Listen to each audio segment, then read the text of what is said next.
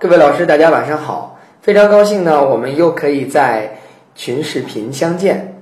今天呢，我们有许许多多的老师们呢，是第一次加入我们的群视频当中，来一起参加我们每周二晚八点这里的诗经课，跟我们的各位老师呢汇报一下我们的学习进度。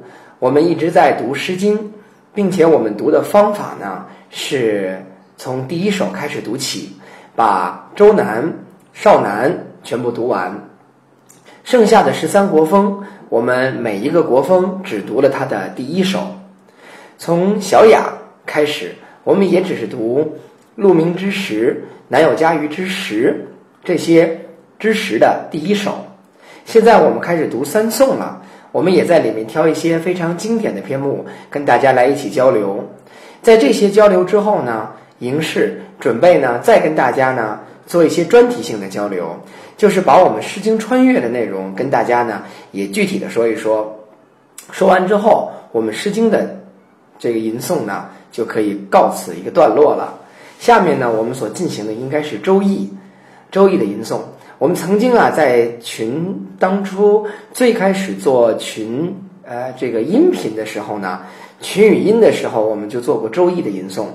但是呢，没有吟诵的特别多，特别好。大家呢也很想了解一下，我也可以跟大家呢交流一下我学周易的一些心得和所知道的一些基本内容，跟大家来简单说一说画卦的事情。之后呢，我们把系辞还有一些杂卦传、说卦传，把它吟诵下来。在卦辞当中呢，大家可以自己去读。我主要是想跟大家来读易传的，这样呢，这是我们下一步的内容。读完《周易》，可能就要到明年了。到明年的时候呢，我们再开始进行《论语》吟诵。相信呢，到明年进行《论语》吟诵的时候呢，我们的吉他版的《论语》吟诵的嗯音频就已经出版了。那个时候大家手里就可以有东西了。不过也可以在网上跟大家共享，这个都可以。好。好了，那么我们现在呢，我们就可以开始。今天我们依然吟诵，按照我们上次呢跟大家的习惯，就是大家可以来点出，先点三首。我们先点三首的老师呢，我们就答应老师们来跟大家一起来吟诵。大家点哪首，我们吟诵哪首。好了，现在开始，大家可以开始。您想，我们一起来先吟诵哪首？好，有的老师点了一首《鹿鸣》《鱼藻》，还有《东山》，哈，三首已经被点过了，好吧？那么我们今天就来吟诵《鹿鸣》《鱼藻》和《东山》。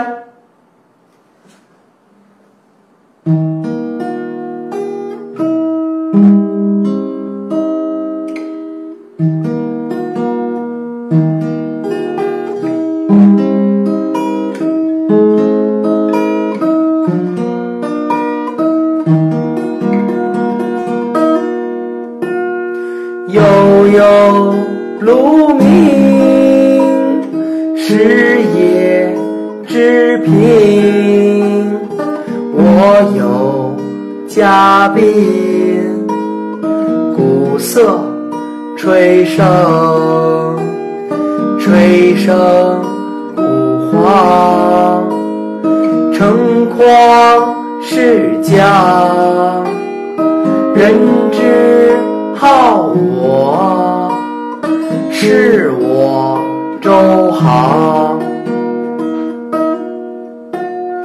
悠悠鹿鸣。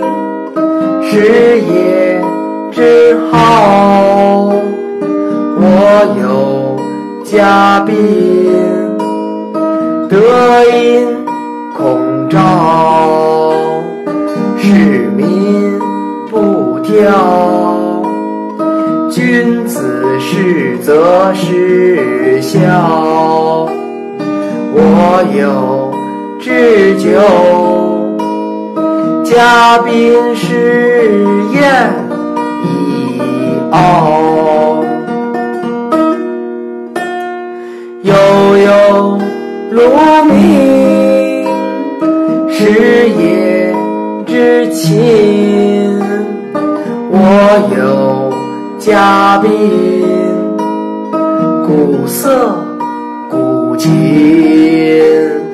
鼓瑟鼓。琴，何乐且旦，我有只求一言乐嘉宾之有只求一言乐嘉宾之心。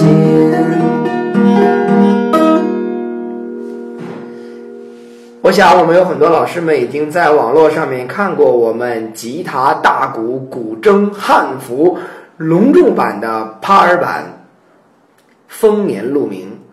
欢迎大家，如果没有听过的老师呢，到优酷上去找帕尔版《丰年鹿鸣》。帕尔版《丰年鹿鸣》是我们用一年的时间打造的一个四分钟的作品。这四分钟的作品，每一秒、每一个声音都是我们的心血。所以呢，呃，是一场隆重的表演。帕尔版《丰年鹿鸣》呢，在景山学校只表演过两遍，并且呢，在潍坊表演过一遍。我们这帕尔版《丰年鹿鸣》呢，呃，整个的这一场活动的造价 啊，就是光光我们舞台上的所有的造价就得超过几万块钱啊，所以那是一个非常隆重的表演啊，欢迎大家。去到优酷上搜一下帕尔版，帕就是花朵的帕，那个帕的意思。帕尔版《丰年鹿鸣》，了解我们的老师们呢都知道，我们叫八二版，八二版，八二班的谐音就是帕尔哈。帕尔版《丰年鹿鸣》可以找到。好，那我们鹿鸣完了，下一首是《鱼藻》。好，我们请哪位老师帮我们把《鱼藻》的这个原文贴过来？谢谢。鱼在在早，有分其手；王在在号，开乐饮酒。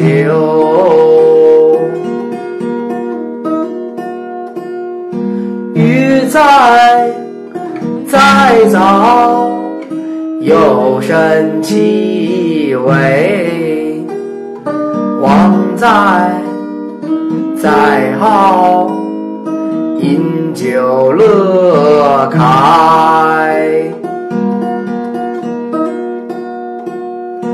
鱼在在早，一鱼起浦。王在在好。有诺几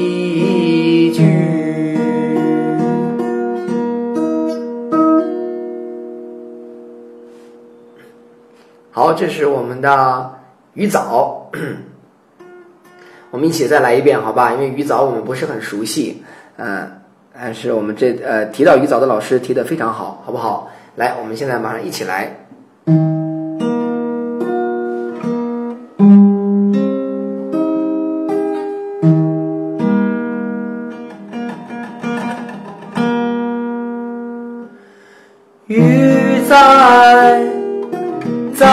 早，有分几手；王在在好，开乐饮酒。鱼在在早，有神气。为王在在好，饮酒乐开。鱼在在早，一鱼起浦。王在在好，有。诺几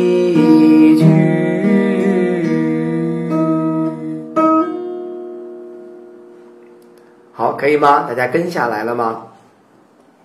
好我们请哪位老师帮我们把长篇的东山贴过来。我们要一起来吟诵东山了。好久没有吟诵冰封里的这一首诗歌了。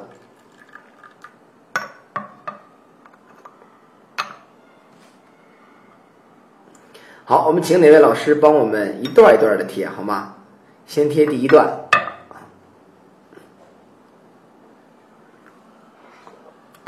一段一段的贴东山。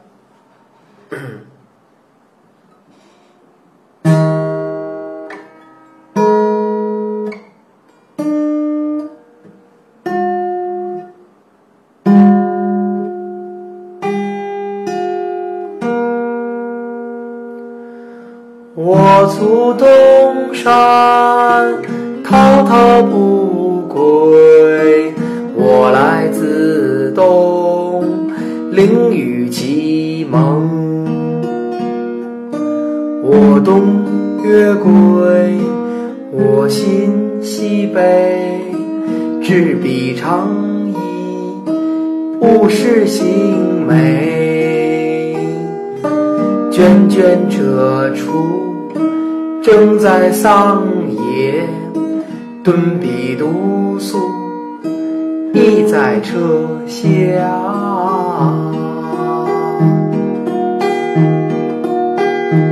好，下一段。我卒东山，滔滔不归。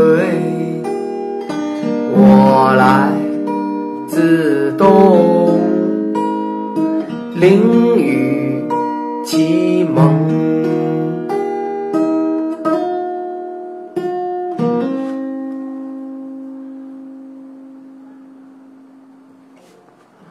过落之时，已是雨雨，以为。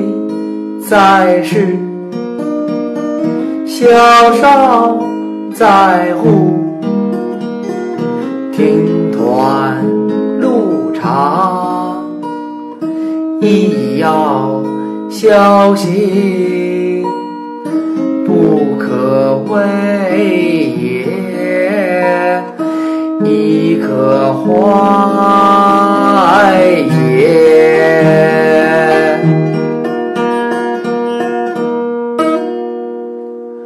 我从山，滔滔不归。我来自东，凌雨启蒙。冠名玉蝶，复叹于世。洒扫穷志，我正欲之。有顿瓜苦，正在理心。自我不见，于今三年。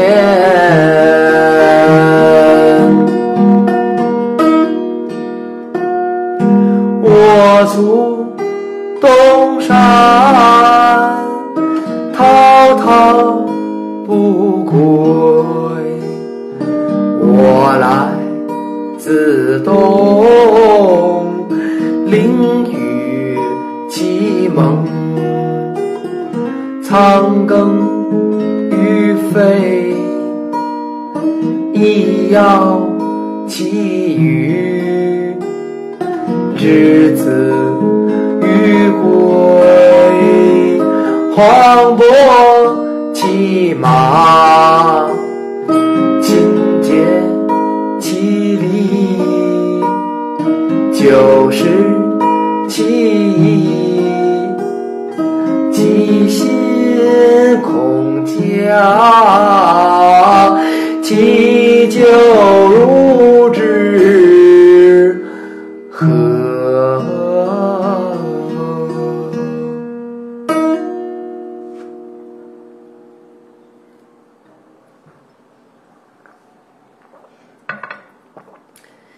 风里的东山是一首写战士回家的歌曲，大家跟下来了吗？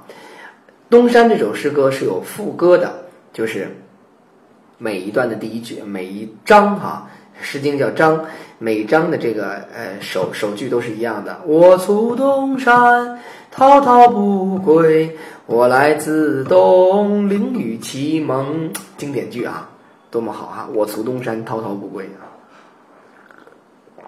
好了，好，我们三首结束，我们这个。啊，宾风为什么好呢？哈，我们说过，为什么宾风每一首都好啊？原因在于，这可是周人老祖宗的歌儿。周人就是从冰地来的嘛，冰人都随着这个搬迁嘛，所以冰地的之歌啊，不得了的歌曲，冰地歌都那么好。好了，我们今天的三首我们就到这里。好，那么我们来继续往下，咱们。呃，往下咱们看到，我们复习一下我们上周所学习的两首歌曲，好吗？刚才我们群呃视频开始之前，我们就有很多老师呢，在给我们呢，嗯，一起来在这个播放我们的一些啊诗歌啊，播放了呢我们的呃周颂里面的第一首就是《清妙》，我们再来跟随我们的录音，一起来一遍《清妙》。上次我已经弹着吉他吟诵过《清妙》，清妙了，但我们的老师们基本上认为呢，吉的声音是压不住清妙的，觉得清妙呢还应该是我们陈汉林的大鼓版比较好。那么我们就再听陈汉林大鼓版清妙，大家一起来吟诵。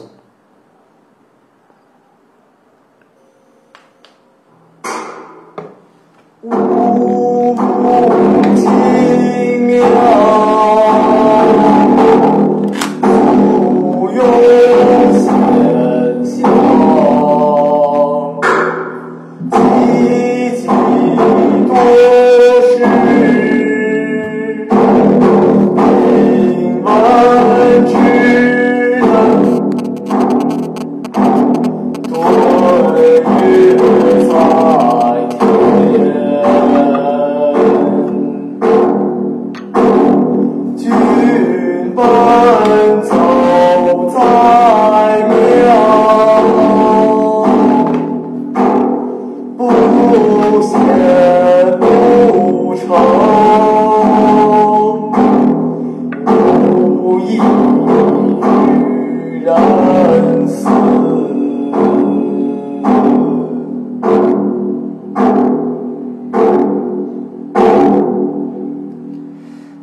说到清妙呢，是周颂的第一首，也是我们风雅颂颂歌的第一首。它的位置等同于鹿鸣，也等同于关雎，是很高级的一首诗歌。呃，我们一直认为呢，颂歌呢就是祭祀的时候所唱的歌，当然是可以的。但是祭祀的时候也唱雅歌。我们很多的专家们呢，经过不断的论证呢，可以得出，有可能在祭祀周人祭祀祖先的时候呢。呃，真正的正规仪式当中，也许吟诵的是大雅的文王。那么清妙呢，很有可能呢，只是用来在祭祀之前来吟诵的，所以它可能是嗯祭祀前的一些歌曲，就是前期准备的时候吟诵的歌曲。所以这首清妙也许在前期准备的时候进行开始。那么或许清妙就在告诉我们，我们的祭祀仪式即将开始。那么。那当然是非常重要的一首诗歌。好，我们跟随我们小林的录音再来一遍，大家一起再来吟诵《清妙》。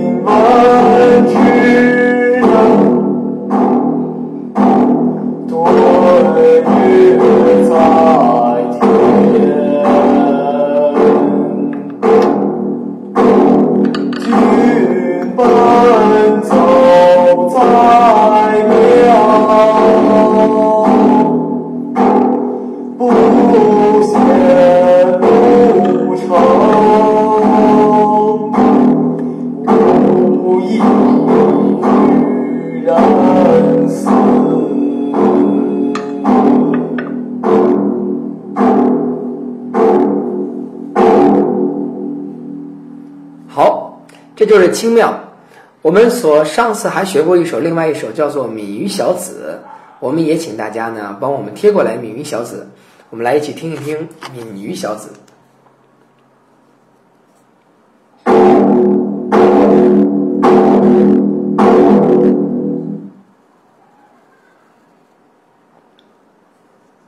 好，我们 大家手里有书的，可以翻到书来，我们来看《闽鱼小子》。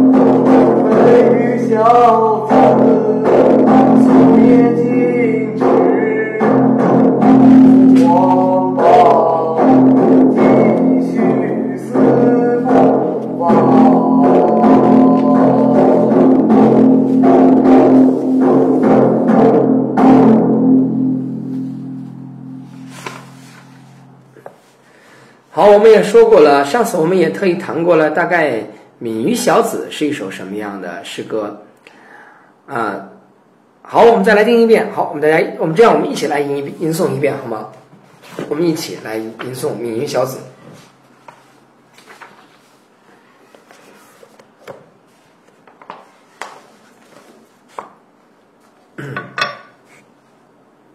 好，咱们一起来吟诵《闽鱼小子》。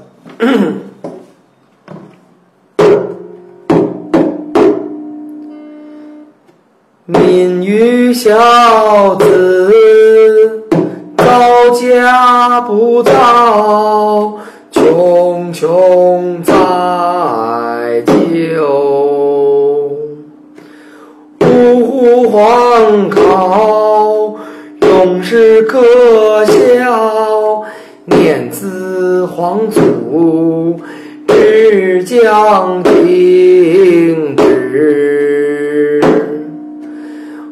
唯余小子，夙夜静止，不慌慌，继续思不忘。命运小子，好，大家我们再来一遍。有的老师说呢，宋诗是不是不好学呢？我们用鼓，我们用旋律，基本平淡一些，大概符符合宋的庄严。但是颂歌并非是不唱的，也并非是旋律不优美的，这也不一定。但是我们的这些其实调子呀，就是对于我来说，这个调子还是这么来的，还是由于我的这个调子的基本特征而来啊，就是就这么来的，它没有太多的新鲜在，所以呢，大家还是可以按照我们的基本调把它吟诵下来。而且颂歌呢，可能呢，呃，调子当中呢，相对来说吧，可能更平淡一些，所以应该是好学才对啊。好，咱们再来。民女小子，早家不早，穷穷在酒。湖黄考，永世可笑。念兹皇祖，只将停止。唯余小子，夙夜静止，五湖黄王，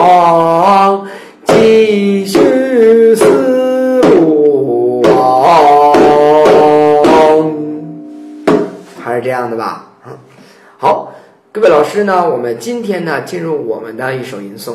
我们吟诵的这一首诗歌呢，叫做《陈宫》。我们来翻到周颂里的《陈宫》。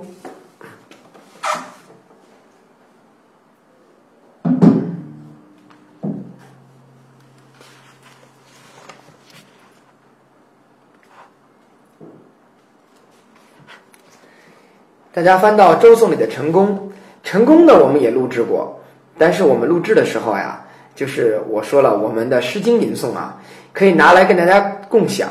如果有一天需要呃出版的时候呢，估计得重新录制。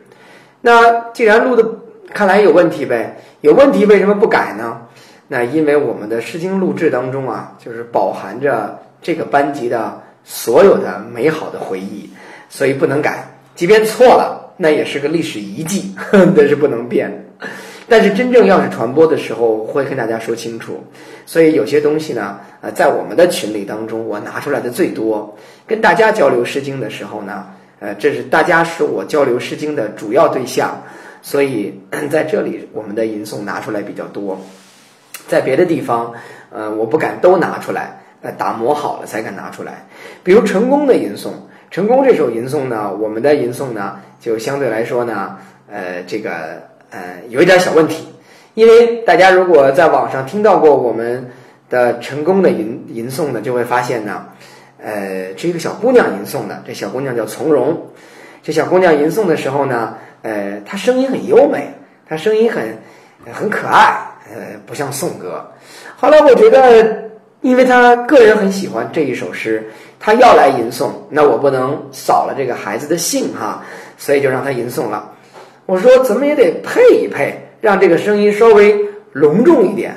让我儿子来吧，啊，那个杨君宇就来来了，来了以后呢，跟着他一起来配了一遍啊，录制完的，所以有点儿不伦不类，就不知道这是哪一类的比较合适哈。我们先听听啊，供大家来批评，好吧？来听一听这首《成功》。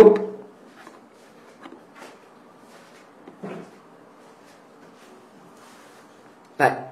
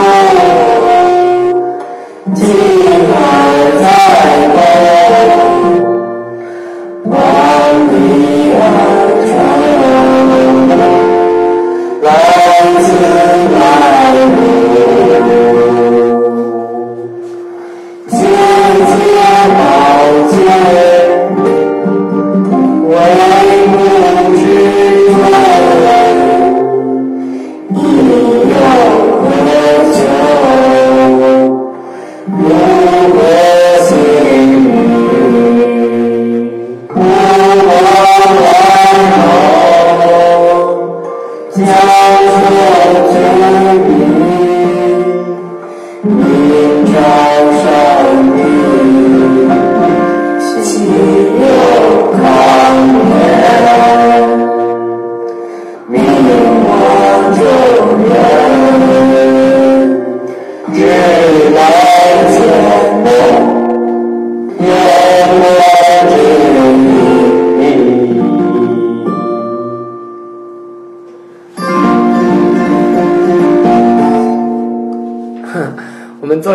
设计哈，那会比较好玩儿。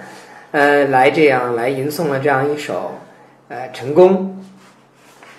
嗯、大家会觉得这个声音可能挺和的，可能很有意思，会比较嗯比较好玩儿啊。大家再问乐器，乐器就是吉他，就是这一把吉他。我们我这次在广州，嗯，跟大家交流的时候，有的老师说：“朱老师，你是不是拿古琴和吉他一起弹的？”我说：“这怎么可能啊？就是一把吉他啊，把它弹出不同的味道来哈，努力的来做出各种效果，比较有意思啊。这首成功好，我们还是这样，大家如果喜欢的话呢，我们就跟着这个录音呢，先把它学下来。反正唱着唱着是好学，这倒是有意思，对吧？跟着唱啊，确实好学。来，咱们再来好吗？啊。Thank you.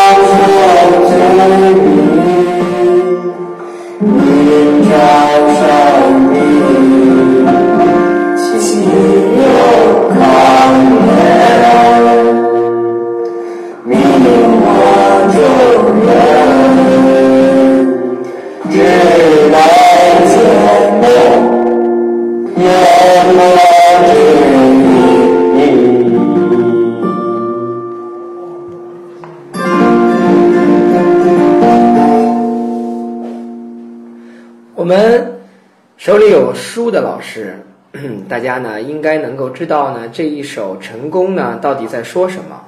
应该说，在我们的历史当中啊，对于《成功》这一首诗歌到底是在说些什么呢，一直是有争论的。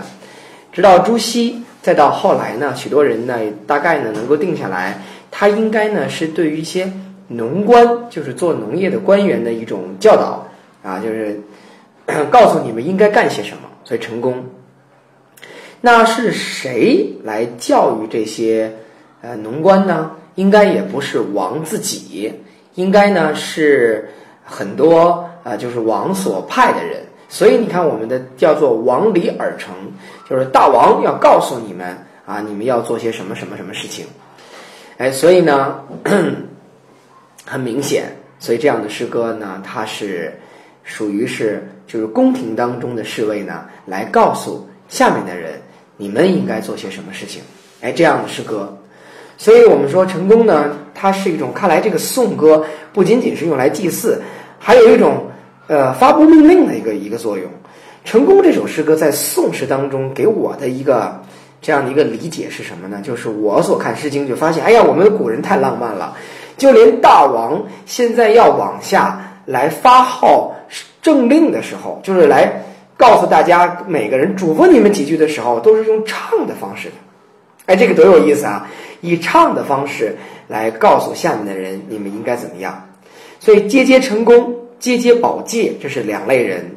最后命我众人啊，就是所有的人，向这几类人来宣布大王的政令。大王希望你们做些什么事情，是用唱的方式的，这个非常好。无外乎告诉大家，好好种地，好好耕作啊，呃，拿起你们的锄头，拿起你们的篱笆，最后你们要好好的收割啊，那就是我们农业社会嘛，它还是在反映我们农业社会当中啊耕地的这种重要，肯定是这样的。但是这个诗歌最有意思就是大王发布政令，居然也是用唱的方式的，这个很好玩儿。这是这首诗歌给我们在宋诗当中带来的最重要的一点了哈。好，我们说入声字最后两段，最后两行就是“志乃简薄，燕官至义”。入声字。那么我们来看看呢，我们来看看本首诗歌到了最后的时候，哎，它刚开始是对于节节节成功，对功这就成功这些人说的，节节保戒对这些人说，最后命我众人，到了命所有人的时候，我们发现诗歌它要有诗歌艺术创作的一个基本特征。我们说中国人为什么发布政令是唱的就这么有意思呢？因为它是有艺术感的，因为有艺术感的东西啊，它就符合艺术创作规律。艺术创作呢，它要有一些 流程。那么我们会发现呢，它往下发展，往下发展的时候呢，这个诗歌的韵字往下发展，发展到最后一段要强调一点，跟所有人说：拿起锄头篱笆，我们开始收割了。嗯，无论是从我们的这个诗歌感情往下发展也好，还是从艺术效果来也好，到最后都押入声字比较合适。所以最后一段是押的入声字，志乃简薄，燕官至一，入声字。所以结尾是入声字，这个很好玩儿。哎，它的每一段落是不太一样的，对吧？咱们一起来一遍，咱们一起来一遍哈。好，我们跟群里的老师们说呀，我们对于某个字的字音呢，不用使劲来争。你拿出一个证据来说这个字读离啊，我就能拿出一个证据来说这个字读来。你拿出一个证据来说这个字读来，我就能拿出一个证据来说这个字读离。那么我们打来打去，就把大量的宝贵的时间浪费在了打一个字音的上面。那么我来告诉您，读来和读离全都不对。为什么？因为古人都不怎么读。我手里有好多版本的《诗经》，他们的标注字音都不太一样。我们只能这样说：读来读离都对。为什么呢？因为都不是您说的，也不是我说的，是有专家研究过的结果。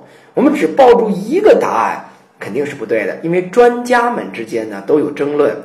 我们知道啊，上古音呢到我们今天有许多的变化，于是呢，许多专家呢就要努力的来还原，通过各种渠道来还原古音，有考据派的。啊，有分析派的，有理解派的，有各种各种派别的，大家走的是不同的道路，最终呢，结论是不一样的。我想，我们我们如果跟这些东西纠缠呢，我们就肯定纠缠不完了。那么我们要知道什么呢？我们难道说读什么都行？合着朱老师你的意思就是说读什么都行，没个谱？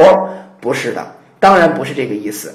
那么到底什么意思呢？就是只要不是想当然的就好。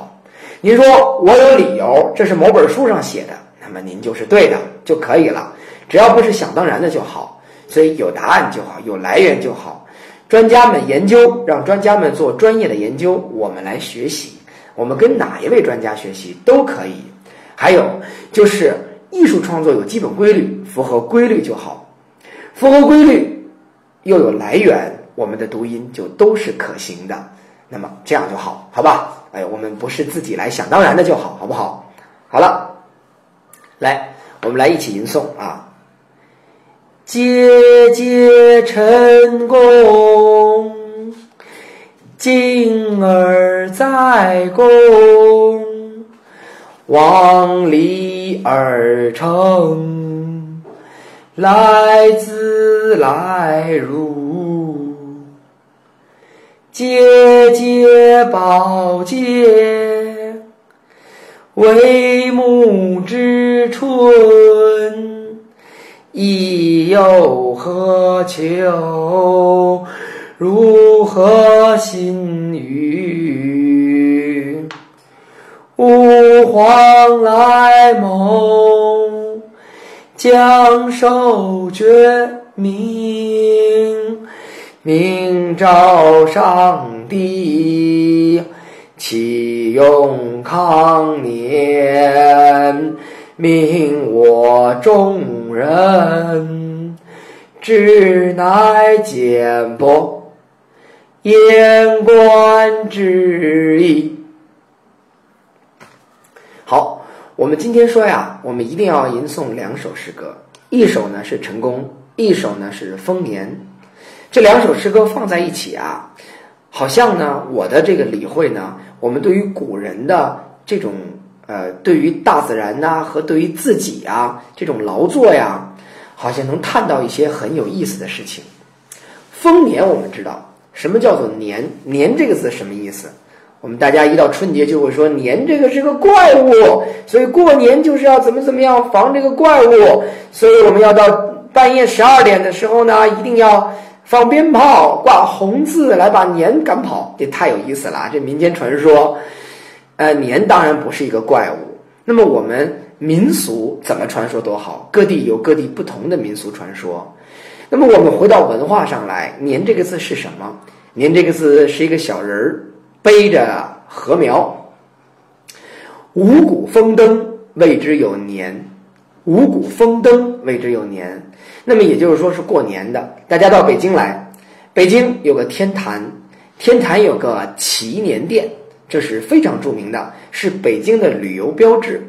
祈年殿，很多人都说它是祭天的，这是大错特错。祈年殿呢，它是祭古神的，所以天坛祭天的地方不是祈年殿啊。天坛呀有俩坛，一个就是那个环丘那个坛，一个就是祈年殿这个坛。祈年殿并非祭天的地方，年嘛。五谷丰登谓之有年，所以祈年殿是一个祭谷神的地方啊，希望谷神能够给我们丰收，所以祈年就等于祈丰收啊，祈祷丰收就是这样一个意思。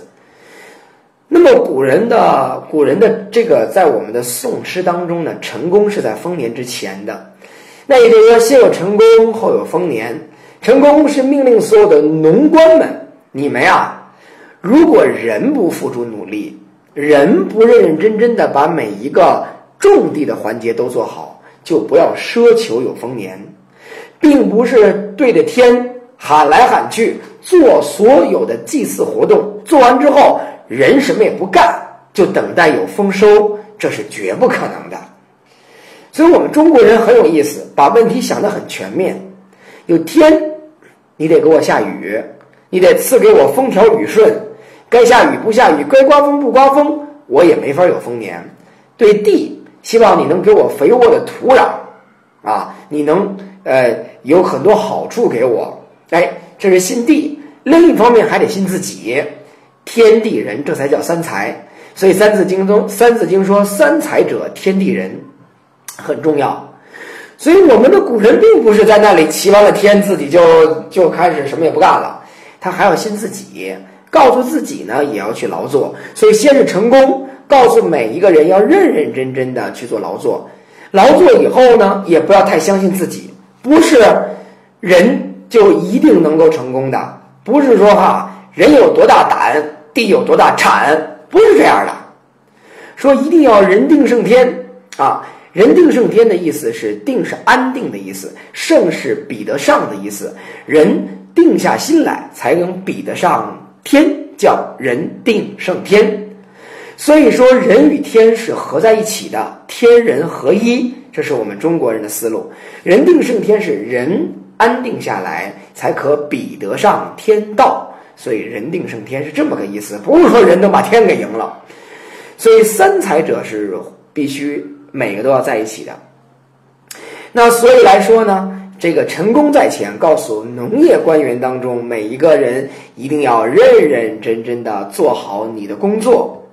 另一方面才会相信天赐予我们一个好的时节让我们能得到丰收。哎所以才会有丰年有成功有丰年我们古人对于祭祀的它是有非常科学完整的研究的这些研究是非常好的。我想古人也许没有这么总结过可能古人没有上升到这种理论的这种高度但是它不需要非得上升到理论高度。它这个本来就是大家通过不断的这样的长期的这种实践经验于是就发现了一定是如此的。那仅有天不可以仅有人不可以这样才好。那表现出来呢？啊，不用理论这样的方式来表现给你听，做总结来给你听，这样的不爱听，就用歌唱来给你听。大家都这么唱，都这么了解，虽然提提不起一个高度，但却能够完完整整的，啊呃，非常可爱的，啊，非常亲切的，总能够体会到这份感觉。所以我们的祖先就在这样的大自然当中不断的耕作。劳作下去了。所以，我们来吟诵一下《丰年》，来看一看《丰年》所带给我们的感觉。说到《丰年》呢，我们就说，我觉得呢，呃，如果要懂得吟诵，才懂得《丰年》。因为如果大家翻到各个版本的书籍，都会发现《丰年》是这样来写的。它的第一句叫“丰年多暑多图”，这是《丰年》的第一句。于是我们要解释为：丰收之年有许多粮食，蜀与图都是粮食。丰收之年有许多粮食，叫丰年多蜀多图。我们一定要这么来解读诗歌，这个没有问题。但是如果我们说我呀、如果您问我为什么要吟诵，我一般站在教学的角度啊，说了三句话。第一句话叫有助于记忆，这是我们每个语文老师都希望孩子们方便的事情。有助于记忆。第二个叫有助于理解。第三个叫有助于传达。我们现在就说这第三点。如果不吟诵呢你不不知道这个诗歌怎么传达出去。现在你理解了你理解了这句话反正你怎么读它理解完了都是丰收之年有许多粮食。那你你看你不吟诵也可以理解吧不吟诵也能理解你看注解就完了呗。为什么说有助于传达？好了，你现在理解了，丰收之年有许多粮食，那么你读吧，你得传达出来呀。你你诗歌都知道要读嘛，那么我读。丰年多福多土，这就完了，因为文化就是流不进进去了。为什么呢？现在你这个不，就是文化之间就隔阂了，我们以为它是丰年多福多土。如果知道这是一场祭祀的典礼。知道这是唱给那些百神来听的。那么就要知道前面有个领唱者。那领唱者一定是一个重要的人士。这个人站在前面他就喊俩字。就是起头两个字。他还没起头俩字呢丰年。因为各位老师我们看如果把丰年二字单拿出去后面的句式是不是很整齐？每句四个字。我们知道诗经传达给我们的虽然是杂言的诗歌虽然是，就是几个字一句的都有，但是诗经必定传达给我们了一种非常重要的信息，就是在诗经创作的年代，大家认为四言是标准格式。对吧，四言是标准格式。当然，诗经不死板，于是它也有各种句子的句式出现，它很很很这个活跃。那么我们会发现现在呢，四言的这个诗歌是最标准的格式。这是一首唱给百神听的歌，应该用最标准的格式放在祭祀典礼当中。那么，怎么会第一句出了六个字呢？我们把“丰年”二字拿出去，后面的句式就非常标准了。所以我们要知道，有一个人是领唱的，“丰年”。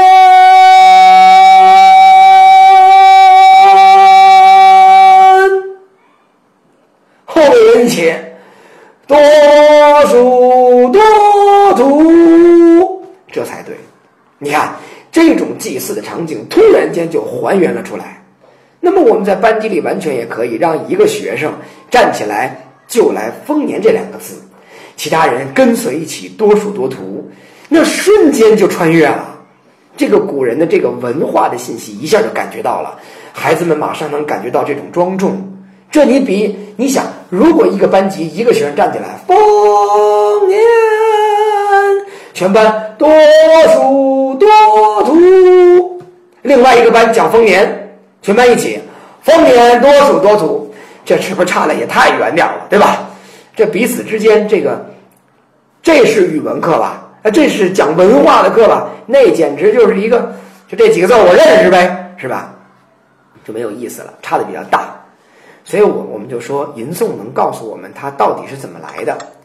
所以大家所看到我们后来在舞台上表演的《丰年》啊，就是一个小朋友啊站在前面，对吧？丰年，大声啊，把它给这个 啊吟诵出去。我们每一次都这样。我们原来的时候吟诵的时候是陶书润，陶书润嗓门亮啊。后来这陶书润越长越大，嗓子给喊劈了啊。所以就改成杨君宇了！杨君宇站在那里，丰年，练了很多回啊。因为你的这个气呀，如果要是不能够足，你要喊不出去，你的发声方法如果不对，一下就劈了嗓子。所以我们的音乐老师反复教杨君宇如何来用气，如何鼓着肚子，每次都顶着这小肚子，本来就瘦没肚子啊。就得顶着，你那不像我们陶书润，陶书润壮啊，肚子本来就大呀，本来就有啊，那里边全是气呀啊。哎，杨金宇瘦啊，这没有肚子呀，就得鼓着鼓着这个小肚子啊，丰年。后来大家所看到，我们在呃，我们在整个有两个版本，两个版本的这个呃丰年鹿鸣，优酷上都找得着，都找得着的时候，我们就看到。杨君宇每次就听我这千万别批了，我这丰年别批了。陶飞到后来就是每次封就批，而且他他高啊，他怕批了就把他唱低了，一低了没气势了。所以呢，我们就换成杨君宇。杨君宇每次就说千万别批啊，丰年，因为这是全第一场，就是大鼓停下的第一个声音啊，这个声音必须冲出去啊才可以啊。你想想看，我们古人站在旷野当中。面对着旷野，希望一个嗓子出去，百神都可以听到啊！所以你必须要喊这个大声啊，要嘹亮啊！所以这个很重要。欢迎大家去找帕尔版《丰年鹿鸣》啊，大家到优酷上自己看，就会发现那一嗓子冲出去啊！我们做舞台表演啊，想把这个古人的这种艺术效果还原，所以杨君宇的第一声《丰年》和朱自清的第一声《悠悠鹿鸣》，那一嗓子出去，就马上这个全场就震了呀！所以大家可以这个 听听看哈，所以我们可以试试看，咱们一起来一遍《丰年》。你要不要来来来一遍？好，来。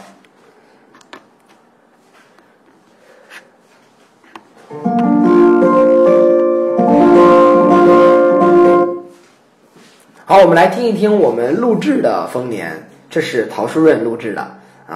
我们来听一下这一首《丰年》，给大家播放一下我们录制完的一版《丰年》，就录制过这么一版。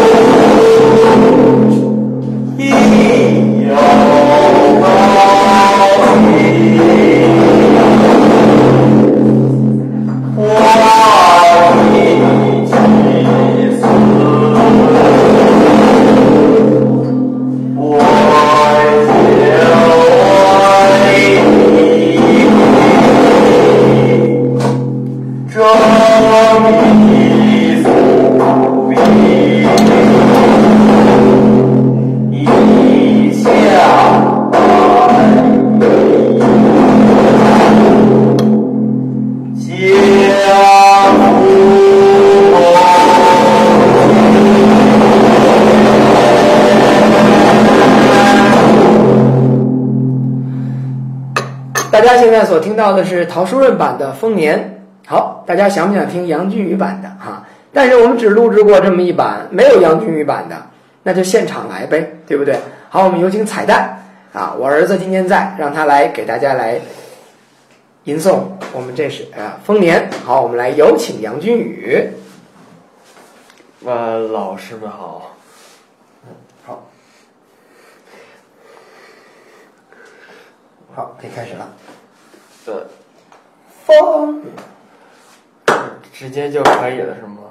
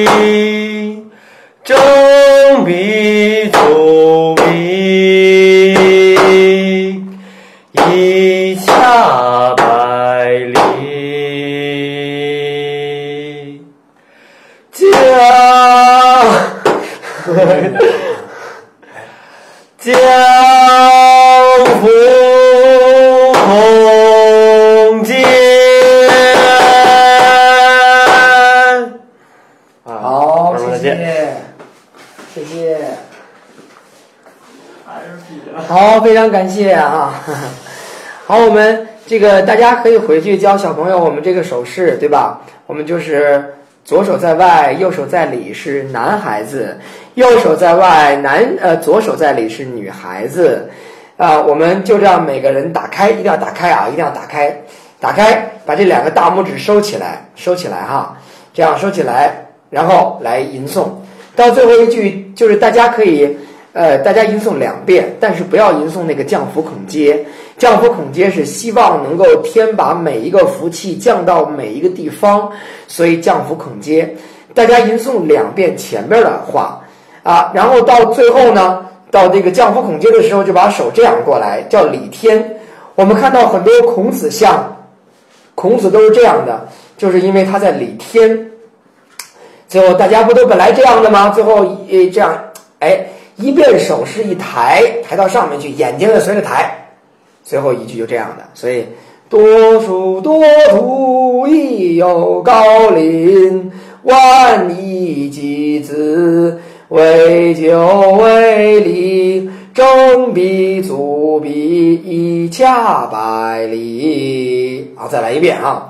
多数多土，亦有高林，万亿集子，为酒为礼，争彼足彼，以洽百里。然后走走走，眼睛跟着走，江湖空间。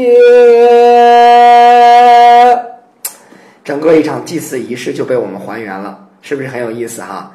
好，我们周宋的学习就暂时到这里，下一周呢，我们就开始鲁宋的学习。好，老师们，我们下周再见。